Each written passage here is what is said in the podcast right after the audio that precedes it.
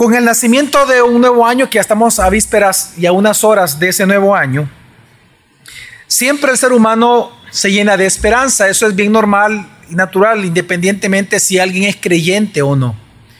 En general, la humanidad ante un nuevo año siempre nace en su corazón el deseo de luchar, el, el deseo de mejorar algo que tal vez en el año no lo pudo hacer, el deseo de avanzar, de crecer, de vencer, ¿verdad? De ganar, de lograr. Pero en los cristianos, además de estos sentimientos que es común a toda la humanidad, surge realmente el buen deseo de querer ser fiel a Dios en los propósitos que Él ha establecido para nosotros como hijos de Él. Ante un nuevo año en nosotros se fortalece la idea y se fortalece el deseo de serle útil a Dios, de ser fiel a Dios. Y no es la excepción de los creyentes en todo el mundo, en ninguno ni de nosotros.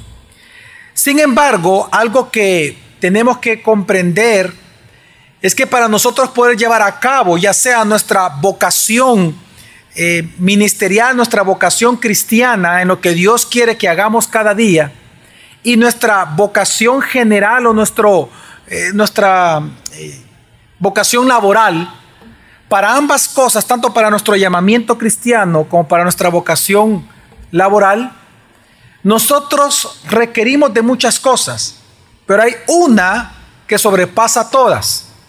Y lo que realmente nosotros necesitamos para conseguir y lograr estas vocaciones es precisamente sabiduría. En vísperas a un nuevo año, quiero mostrarles dos cosas con el sermón de ahora. Número uno, el por qué nosotros, usted y yo, debemos de buscar sabiduría sobre cualquier otra cosa que usted desee adquirir o obtener para el siguiente año. Y número dos, ¿cómo saber si en verdad nosotros estamos adquiriendo sabiduría?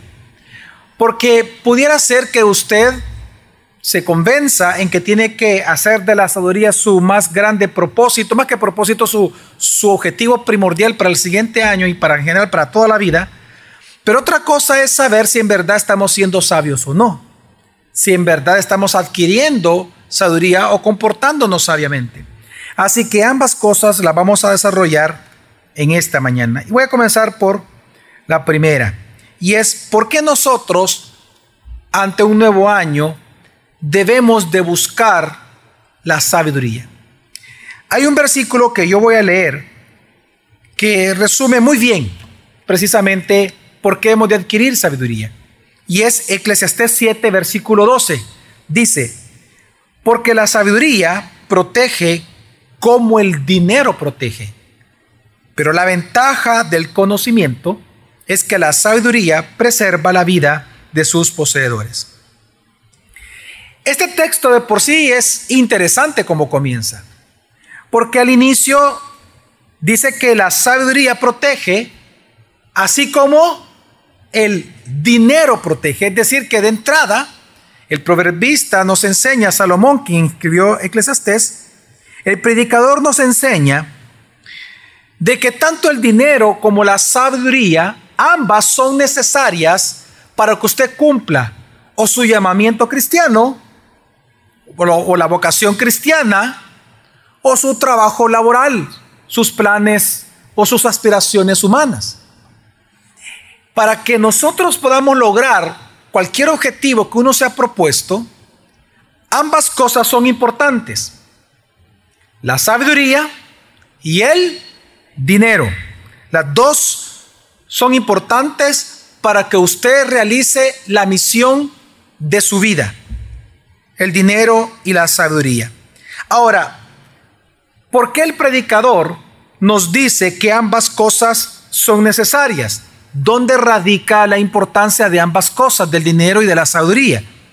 Bueno, la razón que él dice es porque ambas que nos protegen. Ahora, la palabra protección, para entender el versículo, la palabra protección tiene el significado de escudo o de una sombra de un árbol. Por lo tanto, lo que está diciendo es que así como un escudo protege de las flechas, así es el dinero y así es la sabiduría. Que así como un árbol con su sombra ofrece refresco y protección contra el calor del sol, así lo hace también la sabiduría y el dinero. Ahora, Solo con decir eso queda un poco ambiguo, ¿no? Todavía el texto, pero vamos a explicar a qué se refiere el predicador con esto. En primer lugar, él dice que el dinero protege, que el dinero es como un escudo y el dinero es como un árbol que da sombra, como una sombra que protege del calor del sol. ¿En qué sentido el dinero hace esto? Bueno, en primer lugar, no vamos a negar que nosotros lo experimentamos. Entre más dinero posea una persona, la persona tendrá mejores empleos.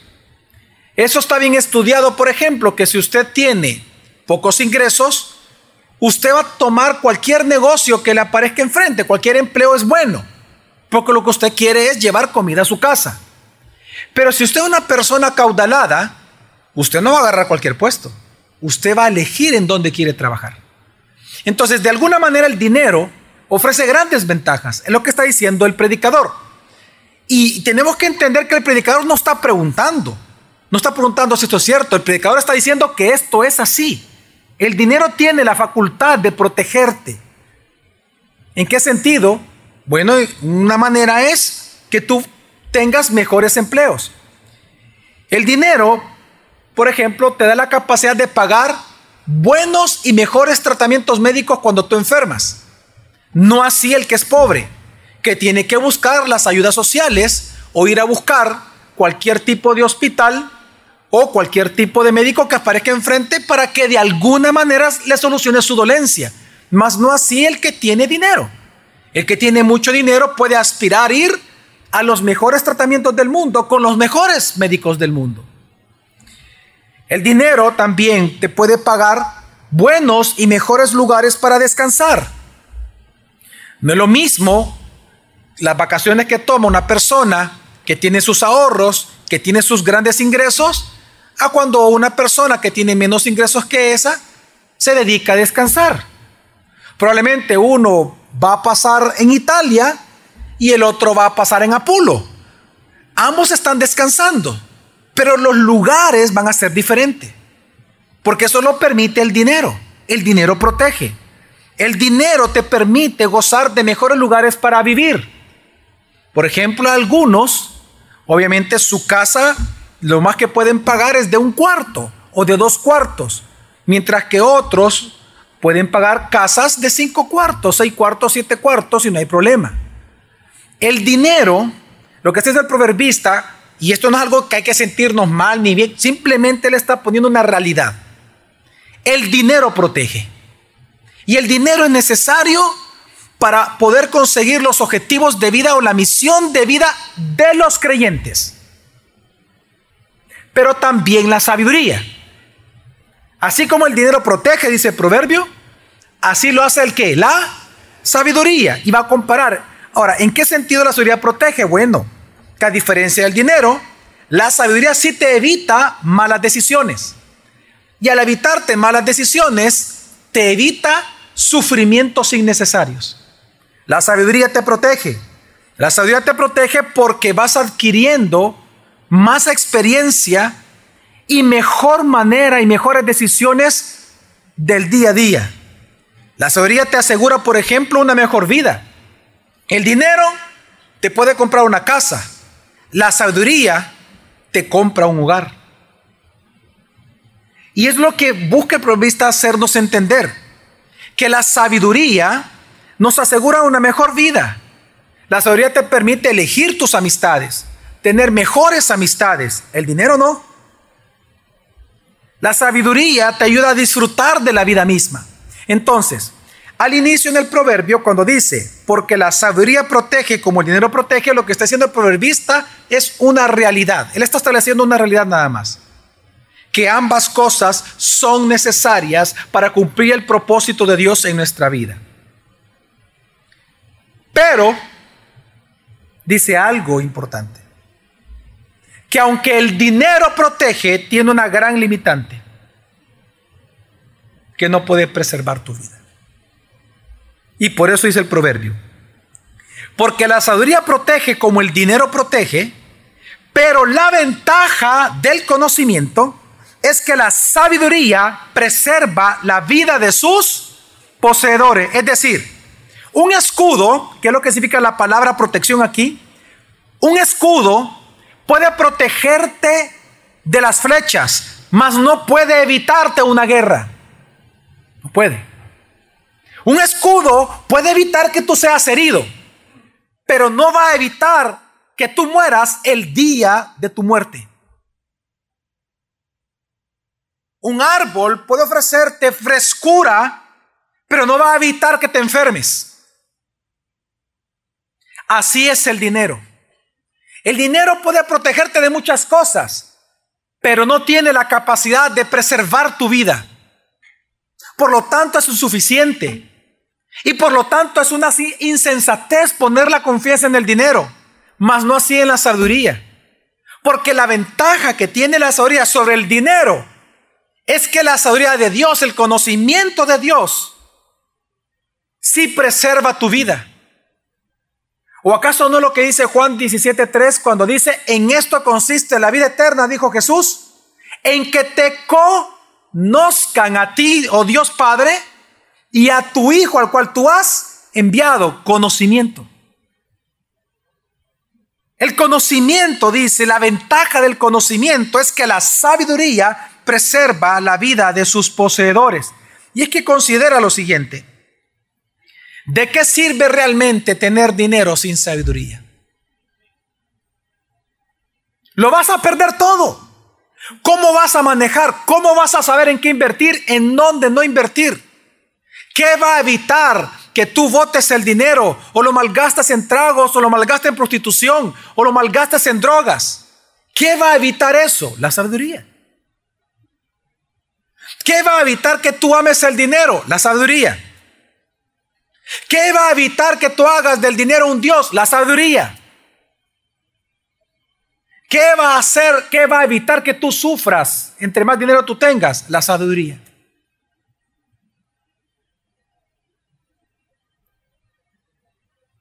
¿De qué sirve que tú ganes mucho sin adquirir sabiduría? ¿De qué, ¿De qué, sirve que tú te cases con el hombre de tus sueños humanos o con la mujer de tus sueños humanos sin sabiduría? Vas a perder el matrimonio. Vas a adulterar muy pronto. O tarde, pero vas a adulterar. Vas a perderlo todo. Qué bueno, nació un hijo, qué alegría. Sin sabiduría. Lo vas a llevar a las drogas, lo vas a alejar de Dios, lo vas a impulsar al infierno.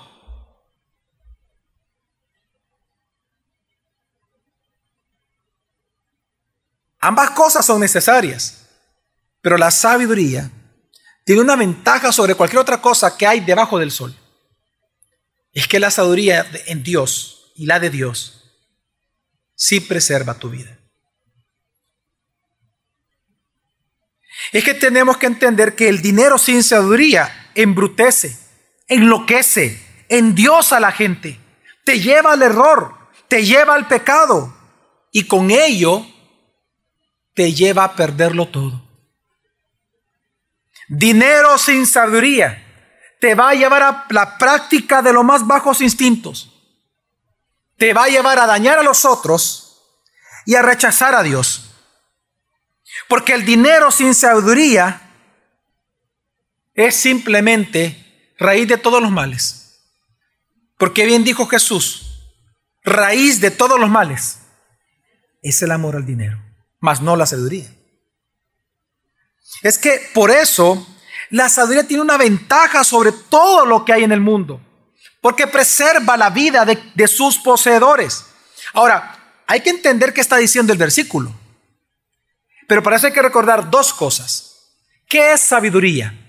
¿Acaso estamos hablando, cada vez que hablamos de sabiduría, estamos hablando solo de conocimiento? No. Sabiduría es aplicar el conocimiento que uno adquiere de Dios directo a las cuestiones diarias en cada día. Es aplicar lo que uno va aprendiendo a las decisiones del hoy. Ahí eso es sabiduría, aplicar el conocimiento al hoy. Por eso leamos bien el versículo. El versículo no dice la ventaja de la sabiduría. ¿Qué dice? La ventaja del conocimiento es que la sabiduría, es decir, la aplicación de tu conocimiento de Dios, la aplicación preserva la vida de sus poseedores. Ahora, ¿qué significa la palabra preservar?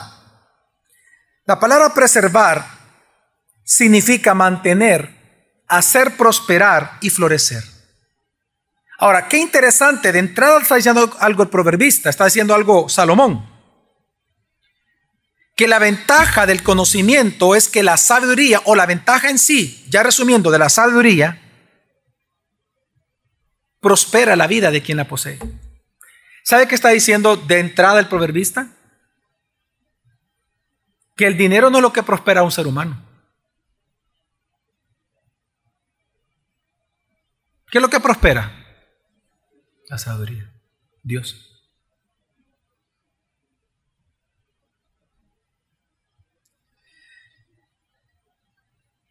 Si la palabra preservar significa mantener, hacer prosperar y florecer, ¿qué está enseñando entonces Dios? Es que la sabiduría tiene una ventaja sobre cualquier otra cosa que usted pueda aspirar en cada año. Es que la sabiduría hace que tú tomes las mejores decisiones ante los hombres, pero también ante la faz de Dios. La sabiduría hace que tú disfrutes de tu trabajo, sea que tengas dinero o que no lo tengas vas a disfrutar de tu trabajo. La sabiduría hace que tú ames todo lo que Dios ame, ama, y aborrezcas todo lo que Dios aborrece. La sabiduría hace sabio al sencillo, hace humilde al arrogante, hace al impaciente paciente. La sabiduría tiene el poder de hacerte feliz, pero el dinero no. El dinero puede proveerte, por ejemplo, es cierto, de los mejores medicamentos, pero no puede evitar que te amargues por estar enfermo. Mientras que la sabiduría sí. Cuando tú entiendes el propósito de Dios de tu enfermedad, tú no te amargas, aunque no sabes hacer nada contra ella. El dinero te puede pagar grandes medicamentos y tratamientos, mas no puede traerte sencillez y agradecimiento a tu corazón ante Dios. La sabiduría sí. El dinero, por ejemplo, puede pagar buenos estudios en tu vida o puede pagar las mejores universidades para tus hijos, pero no va a comprar ni la inteligencia de ellos, ni las virtudes en ellos, ni los va a hacer más piadosos ni el dinero va a hacer que a ellos les vaya bien en la vida. Porque eso le corresponde a Dios. Pero la sabiduría sí lo puede asegurar. Honra a tu padre y a tu madre. Y tendrás que largura de días y todo te saldrá que bien. La sabiduría sí provoca eso. El dinero no. Por más dinero que tú tengas, por más títulos, por más maestrías, por más doctorados, por más profesiones, por más ropa, carro, casa, viajes, vacaciones, que tú tengas, negocio, lo que sea, salario, nada de eso te asegura ni vivir un día más, ni que te vaya bien en la vida. Más la sabiduría sí. El dinero puede comprarte un gran seguro de vida, pero no te puede dar la vida eterna. La sabiduría en Dios a través de Cristo Jesús sí. Por eso es que el proverbio 11.4 dice, de nada sirven las riquezas el día de la ira. De nada sirven. Porque en la escritura nosotros sabemos que hay un día de la ira del Señor que vendrá muy pronto. Amén. Pues el proverbio dice, de nada sirven las riquezas el día de la ira. Pero la justicia libra de qué? De la segura muerte. La justicia. Así que Salomón lo que está enseñando es que el dinero no es realmente lo que prospera a una persona, ni que hace florecer su vida, sino Dios por medio de la sabiduría. Una vida que florece, una vida que prospera, no lo hace con grandes cantidades de dinero ni oportunidades aprovechadas, sino que una vida florece y una vida es próspera solo cuando adquiere, retiene, valora y crece en la sabiduría de Dios.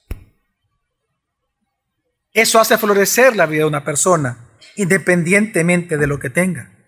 Así que, en vista de esto, ¿cuál es ese llamamiento que Dios hace a nosotros hoy como iglesia, gracia sobre gracia, a vísperas de un nuevo año? Que adquiramos sabiduría sobre cualquier otra cosa, sobre cualquier plan de estudio que tú tengas. Tal vez tú, tú dices, este año voy a estudiar tal cosa, voy a buscar un mejor empleo, voy a tratar de ganar más, voy a irme a un trabajo donde esté más contento, voy a, no sé, tengo planes de hacer boda, tengo planes de, ya vamos a empezar a tener hijos, voy a comprar una casa, vamos a ahorrar, vamos a construir, a poner. Está bien. A la par de todo eso, y más si hace una lista mental, en primer lugar, tienes que poner algo. ¿Adquirir qué? Sabiduría. Porque ¿qué te sirve lograr todo lo de abajo sin sabiduría? ¿De qué sirve?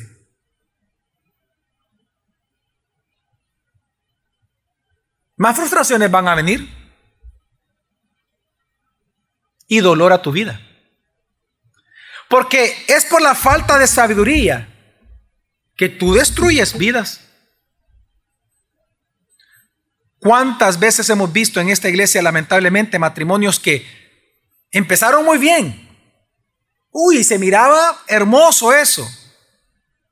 Pero por menospreciar la sabiduría de Dios, por menospreciar el discipulado, por menospreciar estar en un proceso llamado crece, por menospreciar ir a un grupo, por menospreciar venir los miércoles, por menospreciar, menospreciar, menospreciar la sabiduría de Dios. Hoy están separados, divorciados. Así que para este nuevo año, el llamamiento es muy claro. A la par de tus planes de estudio, de tu mejora salarial, de tu mejora laboral, de cualquier plan de vida, matrimonial, hijos, familia, lo que sea, pon en primer lugar adquirir sabiduría, ser sabios. Y eso te lleva y nos debe de llevar a no menospreciar la sabiduría que hay en la iglesia gracia sobre gracia. Porque este año la iglesia, tú como iglesia vas a ser invitada a ser expuesto mucho a la escritura. No menosprecie la sabiduría. No me la menosprecies. No menosprecie la sabiduría que hay en su iglesia. Y si lo hizo este año, arrepiéntase. Porque sobre cualquier cosa que usted tenga como planes, viajar, empresa, cualquier cosa, lo primero debe ser no dejar de adquirir sabiduría. Ahora, surge una pregunta. ¿Cómo saber, pastor, si estamos adquiriendo o no sabiduría? ¿Cómo saber si en verdad estamos siendo sabios o no? Hay otro proverbio que resume muy bien la respuesta a esa pregunta. Y es Proverbios 11:30 que dice, el fruto del justo es árbol de vida. Y el que gana almas es sabio. Ok, veamos qué, qué está diciendo este versículo. De manera general, podemos decir que la idea central de este texto es que tú vas a saber si en verdad eres o no una persona sabia por tus actos, por tu obra, por tus frutos. Y eso lo vemos nosotros en el Nuevo Testamento. Un buen árbol se conoce por qué. Por sus frutos seréis conocidos. Así lo dijo el Señor. Entonces, lo que está diciendo el proverbio prácticamente es eso, pero lo dice con muchas figuras importantes. Lo que está diciendo este texto es que si tú observas que tu virtud cristiana y tu piedad cristiana sirven a otros, para ellos ser atraídos a la sabiduría de Dios, entonces tú puedes considerarte una persona sabia. Tú sabes que hay sabiduría en tu vida. Cuando tú compartes a otro de tal manera a Dios, que ellos quieren conocer más a Dios como tú lo conoces. Ahora, ¿cómo sabemos que eso está enseñando el versículo? Vamos a entender qué es lo que está diciendo entonces el texto. Este versículo comienza diciendo, el fruto del justo es qué? Árbol de vida. Habla de un fruto del justo. La palabra fruto acá tiene el sentido y más que todo también en Proverbio, el fruto de un hombre justo es todo lo que el hombre justo dice y hace como producto de su integridad, virtud y piedad. ¿Cuántos de aquí son creyentes? Entonces, lo que está diciendo la Biblia es que el fruto del justo, el fruto del creyente, es decir, lo que tú vas, lo que tú hablas y lo que tú haces, se supone que por ser creyente, lo que tú hablas y lo que tú haces vendrá a ser como un árbol de qué? De vida para los demás. ¿Cómo tú puedes saber si estás siendo sabio o estás adquiriendo sabiduría? Bueno, cuando tú veas que tus palabras, que tus acciones, que tus decisiones diarias sirven de inspiración y de influencia a los demás para que ellos amen y quieran conocer a Dios. Y hermanos, estoy hablando de las decisiones diarias, del día a día, lo más básico, cuando vas en el bus.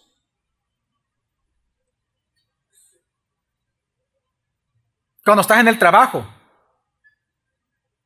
cuando escoges el tipo de película que vas a ver, cuando andas caminando, cuando hablas con tus amigos, la forma en que hablas por teléfono, la forma en que hablas con ellos, la forma en que te relacionas en casa, la forma en que te relacionas en el trabajo, la manera que hablas, piensas y decides. Si todo eso sirve de inspiración, de influencia para los que te rodean, para tu prójimo, de tal manera que ellos quieran conocer a Dios, entonces tú puedes decir que estás adquiriendo sabiduría. Porque la palabra fruto lo que habla específicamente es lo que el hombre dice y hace conforme a su integridad personal. Ahora, es interesante lo que dice el versículo. El fruto del justo es qué? Árbol de vida. Es decir, que el fruto del justo es, esa, eso es como una semilla que se siembra y con el tiempo se convierte en un árbol de qué? De vida. Ok. Árbol de vida es una frase bien importante en la tan importante que la encontramos en Génesis. ¿Se acuerdan que habían dos árboles importantes en Génesis? El árbol del conocimiento del bien y del mal y el árbol de la vida. ¿Y cómo termina Apocalipsis? Hablando de qué? Del árbol de qué? De la vida. El árbol de la vida es una figura bien importante en la Biblia. El árbol de vida, por tanto, que lo estamos leyendo aquí en Proverbios, es un símbolo de qué? De varias cosas, pero principalmente en el Antiguo Testamento es símbolo de vida, de sanidad, de inmortalidad y de sabiduría. Entonces, ¿qué está diciendo el versículo?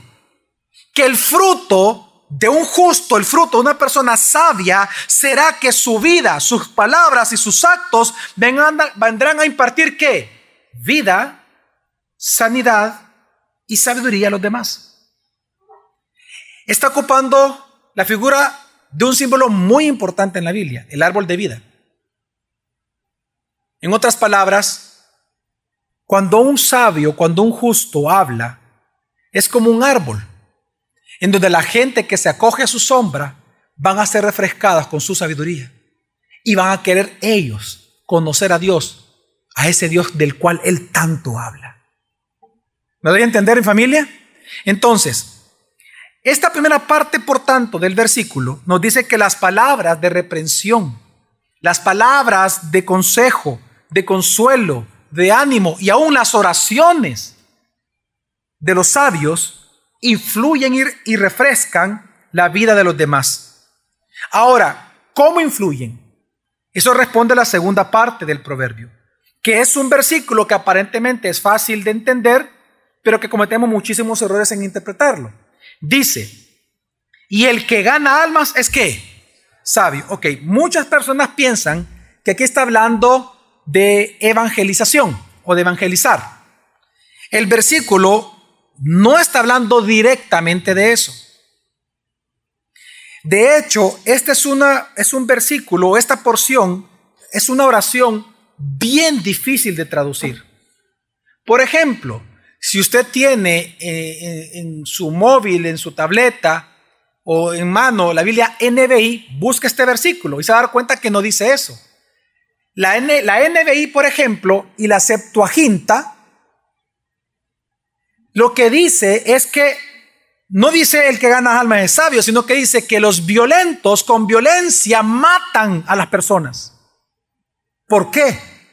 Porque en hebreo, y es y, feo decir, eh, feo eh, eh, no decirlo, perdón, y es importante explicarlo, esta frase ganar almas se traduce como atraer o quitar la vida a alguien. Y en lugar de la palabra sabio, en hebreo se lee violento. Entonces, ¿pero por qué Biblias como Reina Valera, Américas, Textual, Peshita y otras más, por qué todas estas Biblias lo traducen como el que gana almas es sabio? Porque el contexto es importante para estos tipos de pasajes que son de difícil traducción.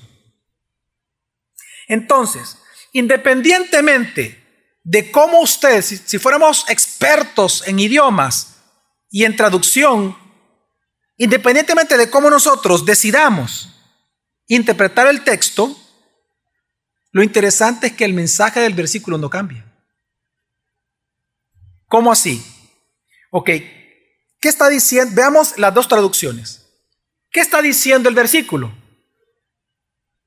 Que así como los violentos matan con violencia a una persona, así de manera contraria a los justos, cuando hablan, ¿qué hacen? En vez de quitar vida, ¿qué hacen?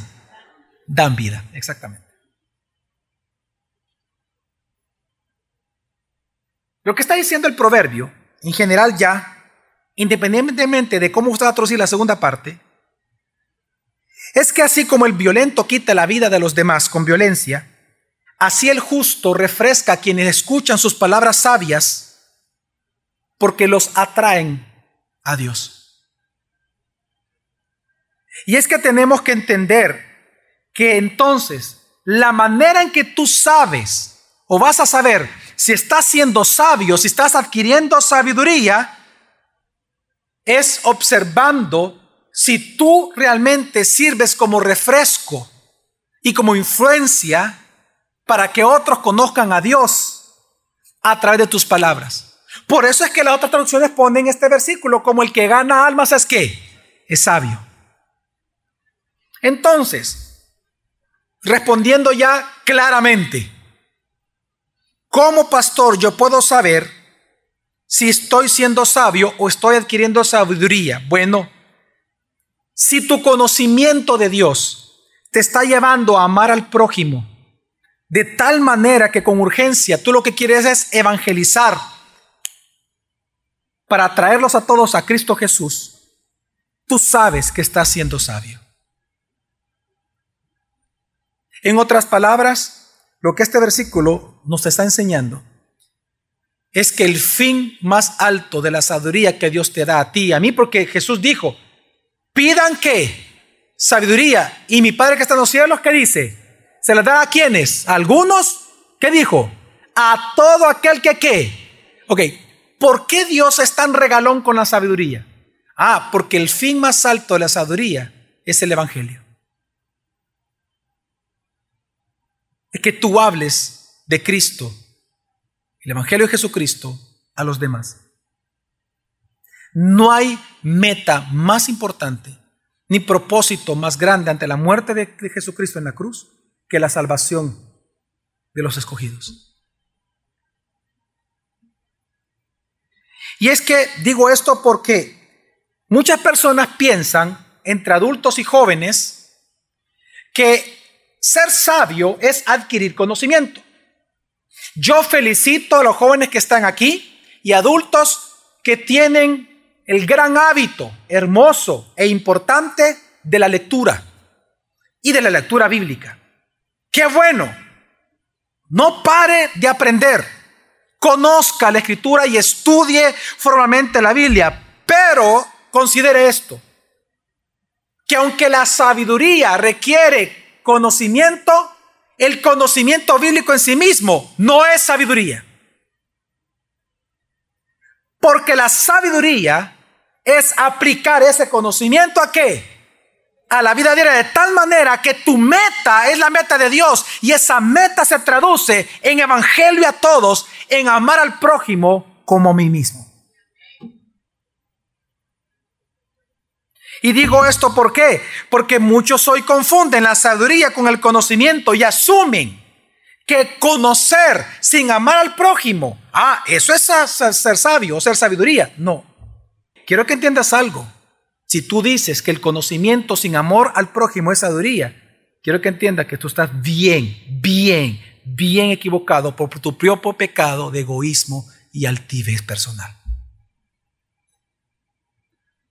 Tú no eres sabio, tú lo que eres es un arrogante. Y tú eres un soberbio ante los ojos de Dios.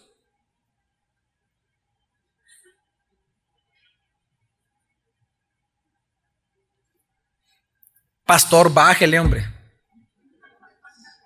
Es 31 de diciembre, háblenos de que nos va a ir bien, de que eh, el 2018 va a ser el año de, lo que el saltón, el revoltón y el loco te quitó. Eh, mejor háblenos de que Dios nos va a prosperar y nos va a forrar de billetes. ¿Qué dice 1 Corintios 13, versículo 1? Dice, si yo hablara lenguas humanas y angélicas, es una hipérbole, pero veamos el sentido pero no tengo amor, obviamente por los demás. He llegado a ser como qué? Como metal que resuena o símbolo que he llegado a ser. He llegado a ser.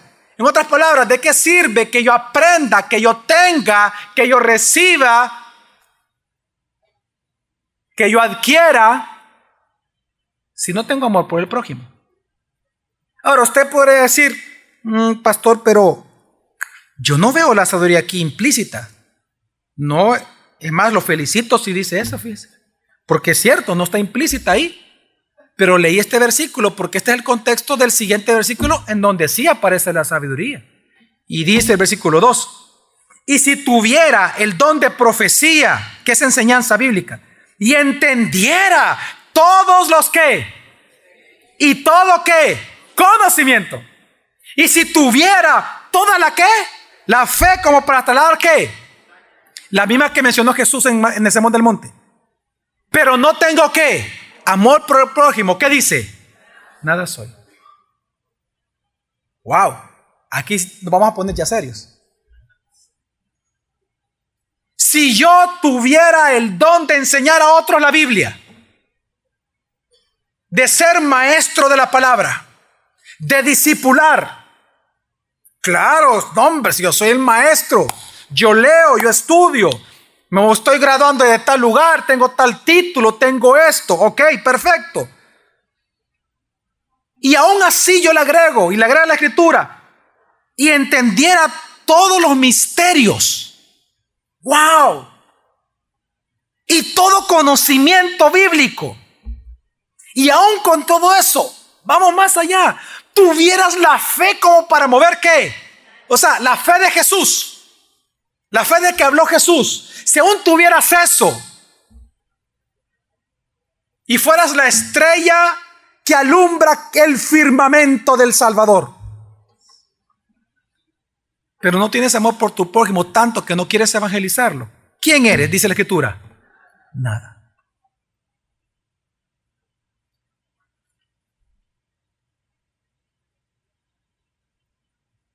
Y es que, hermano, dígame usted, jóvenes que están aquí, ¿qué hay en la creación que valga la pena comparar con un alma inmortal ganada para Cristo?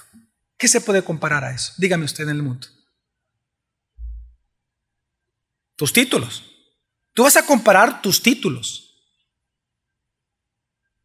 con un alma ganada para Cristo. Tú vas a comparar el dinero que tú ganas en empresa que te dice, no vayas a la iglesia, no te disipules, no participes del evangelismo, no participes de los congresos, no, porque la gente dice que no tiene tiempo. Por eso estoy haciendo la pregunta, ¿qué vale más que una alma ganada para Cristo? Dímelo, porque para algunos es un salario, para otros son las utilidades, para otros son las operaciones de negocio que tienes en otros países. Es que tú tienes la excusa, pero no te das cuenta que lo que estás haciendo es vendiendo. Estás vendiendo la primogenitura por un plato de lentejas.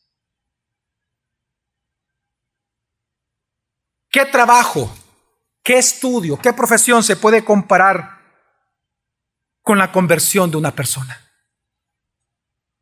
¿Qué profesión se puede comparar con arrancar un alma del infierno, del reino de las tinieblas, y restaurar en Cristo Jesús la imagen de Dios en él? ¿Qué se puede comparar a eso? Una hora más de trabajo y por eso no dice yo no voy los miércoles, no tengo tiempo.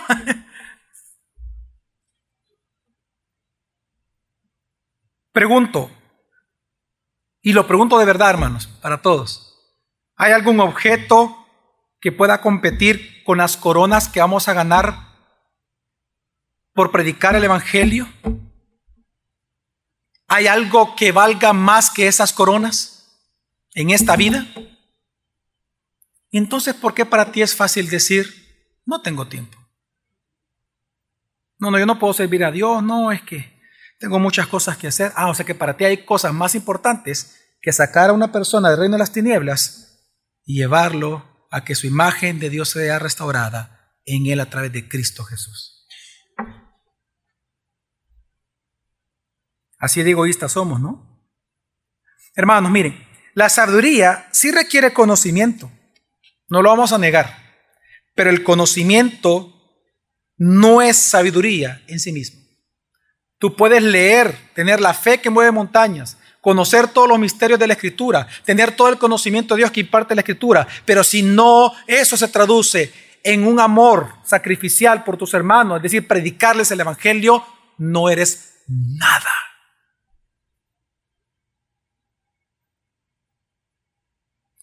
Conocer algo, conocer de la Biblia no te hace sabio, pero aplicar el conocimiento bíblico al propósito de Dios de que todos se arrepientan y crean en Jesucristo, eso sí te hace sabio.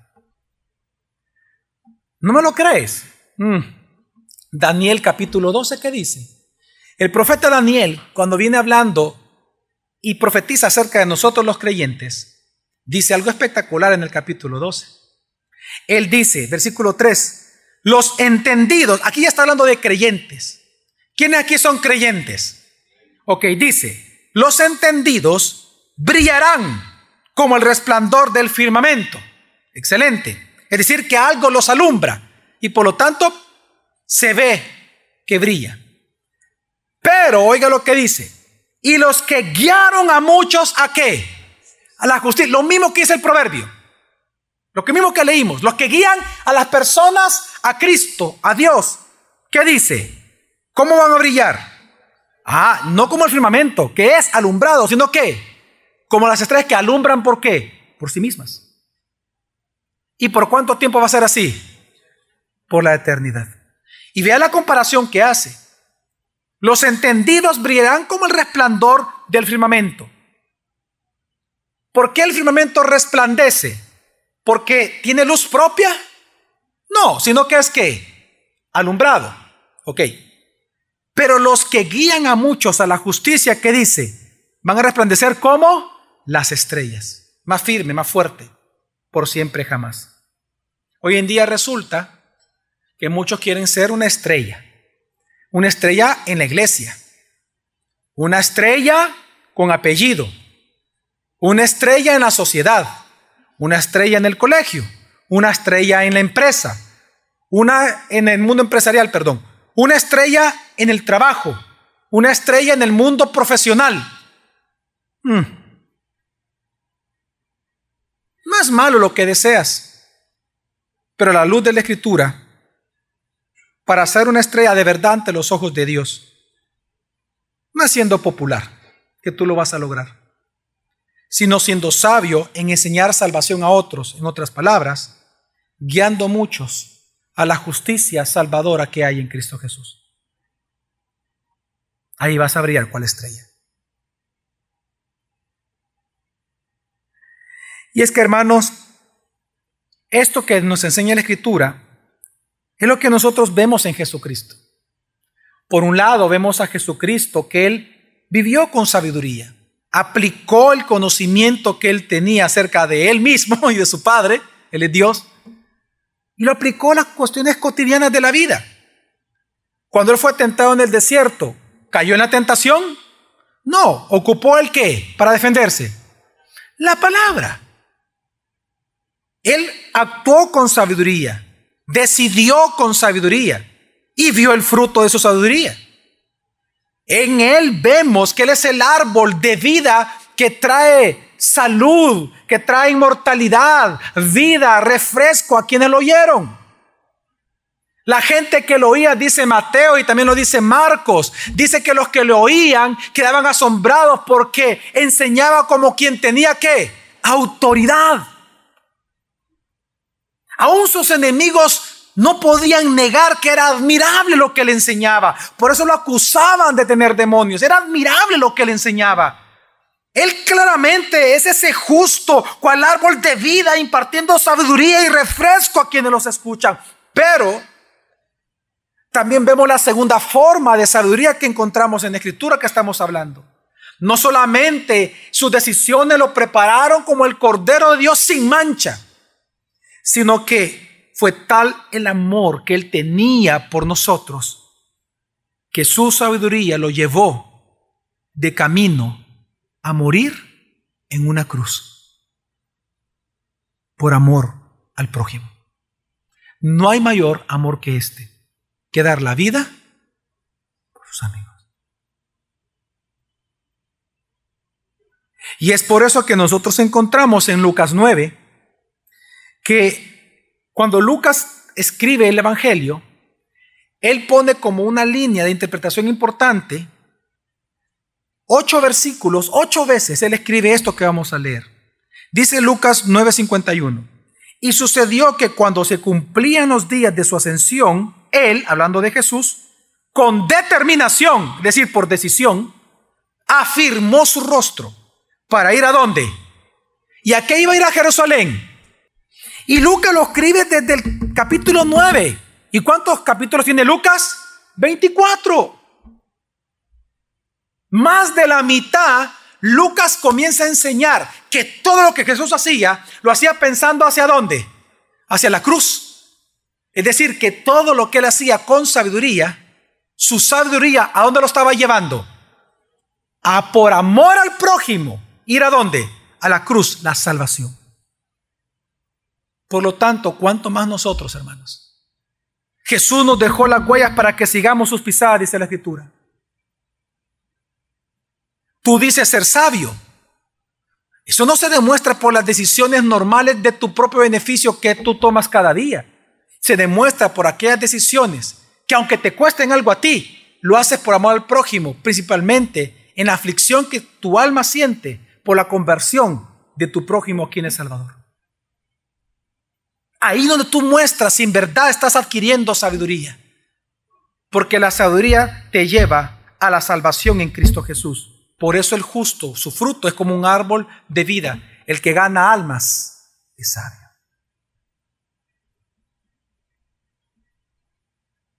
Así que, para concluir, ¿cuáles son las dos cosas que nosotros tenemos que enfocarnos en este nuevo año, pero también en toda nuestra vida? Número uno, adquiramos qué? Sabiduría, hermano. Que sea su propósito máximo. Y número dos, ¿para qué va a adquirir sabiduría? Es decir, ¿para qué va a practicar lo que va conociendo de la escritura? Practicar, practicar, practicar, practicar. Número dos, para evangelizar. No hay mayor amor, o perdón, mayor evidencia de estar adquiriendo sabiduría como el buscar por amor la salvación de las almas de los demás. Esa es la más grande evidencia de que usted realmente está adquiriendo sabiduría. La salvación de las almas. Hermano, yo le invito a que en este año nos pueda acompañar como iglesia gracia sobre gracia en adquirir sabiduría y en evangelizar a otros. Jóvenes que están acá, que todavía están en universidad, Ve y evangeliza tu universidad. Nosotros te vamos a ayudar. Estamos dispuestos con muchas cosas, materiales, instrucciones, etc. Pero es tú el que tiene que abrir la boca. Adultos que ya están trabajando, ve a tu trabajo y evangeliza. Nosotros te vamos a servir con materiales, con oración, con instrucciones, con consejo. Pero el trabajo del ministerio en el trabajo lo haces tú. Amén. Padres, evangelicen a sus hijos. Hijos, hablen con el Evangelio a sus padres. Seamos sabios. Vamos a orar.